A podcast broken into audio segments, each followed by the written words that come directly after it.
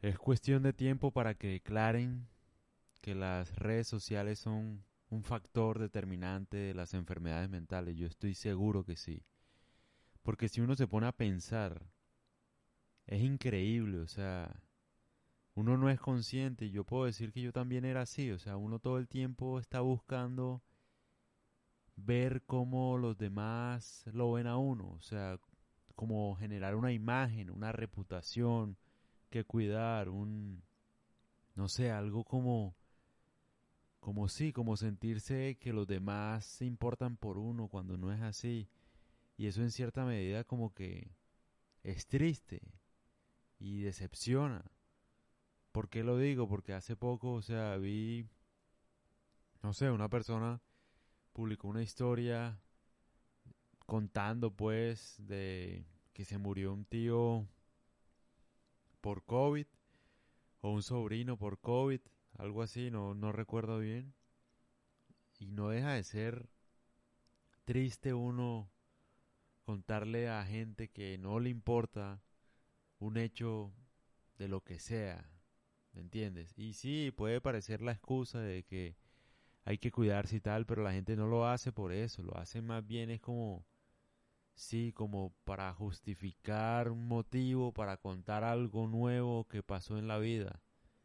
Porque al final uno no debería contar nada de eso. Primero a nadie le importa y a los que le importan seguramente se alegran con la noticia. Entonces, ¿hasta qué punto uno va en la vida, no? O sea, en vez de uno estar preocupado con su familia en un momento grave de esos, no, uno se posa de una figura pública, pues, como para contar qué está pasando dentro de la vida de uno, ¿no? O sea, los tiempos precisamente son para eso.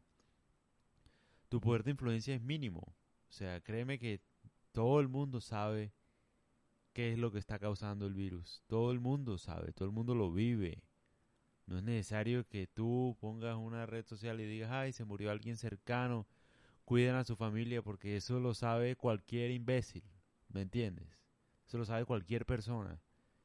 Entonces, lo que yo digo es, ¿hasta qué punto las redes sociales ayudan en ese aspecto, no? O sea, hacen más daño que beneficio. En vez de uno estar con su familia, entonces uno se pone a contar noticias de la vida de uno a gente que no le importa en vez de uno de verdad estar en lo que debe estar, como dicen por ahí, hablar es barato. Sí, cuiden a su familia ahí. O sea, ¿cuál es el mensaje? ¿Me entiendes? ¿A quién le importa eso?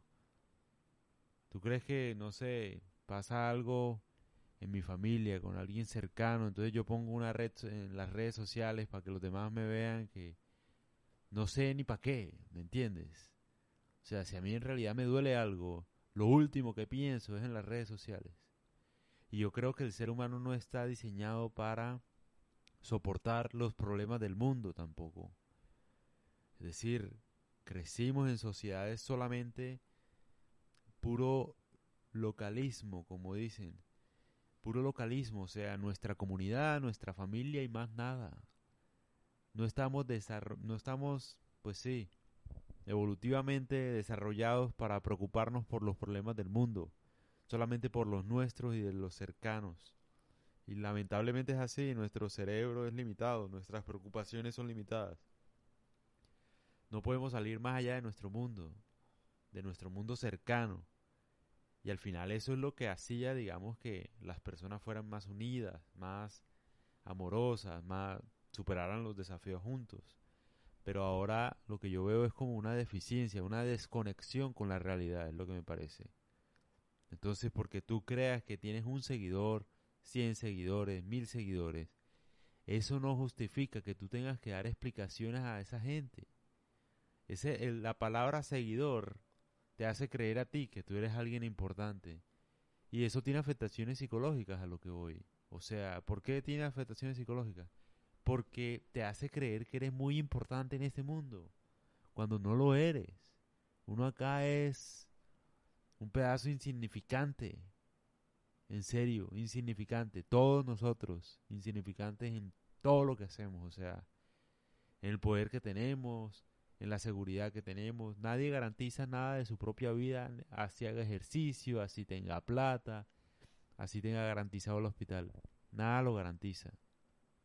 Entonces, uno ponerse a dar explicaciones todo el tiempo a los demás, como a tratar de ser un ejemplo, es todo lo contrario. Es todo lo contrario. Y no solo genera afectaciones a la gente que te sigue, sino a ti mismo. ¿Sí me entiendes? O sea, cuando se vuelve una necesidad de contar tu vida íntima en redes sociales, lo único que demuestra uno es que uno está vacío, que no tiene a nadie, que no tiene una familia, que no tiene nada que contar. Entonces no solo es triste para uno, sino que para los demás también, probablemente, porque los demás dicen, ay, mira, a ella le pasó tal cosa y tiene el apoyo de su familia porque ves una foto o porque ella lo cuenta, etcétera. Entonces tú empiezas a creer que la otra persona tiene apoyo y tú no. Te empiezas a comparar porque por eso es el éxito de las redes sociales. Y es un fracaso, o sea, está bien uno alejarse, distanciarse o al menos consumir cosas o que lo hagan pensar a uno o que pues no, no necesariamente sean cosas positivas, ¿no? Porque el mundo no es solamente alegría, ¿no? Como podemos ver en la pandemia y tal. El mundo es duro y es cruel, la realidad es mucho más cruel que lo que vemos en redes sociales. Pero sí ver cosas que lo pueden hacer pensar a uno, que lo pueden ayudar a, a uno a emitir un juicio. Pero lo que sí es importante, y a lo que voy, es a volver uno a tener ese valor por la intimidad de las cosas de uno, ese valor por no tener una opinión de nada, o por no tener que justificar nada, por, por no tener que contar nada, o sea, entonces si no pongo una foto, entonces no viajé, entonces si no pongo que me duele la muerte de alguien, entonces no me duele, a eso es lo que voy, ¿me entiendes?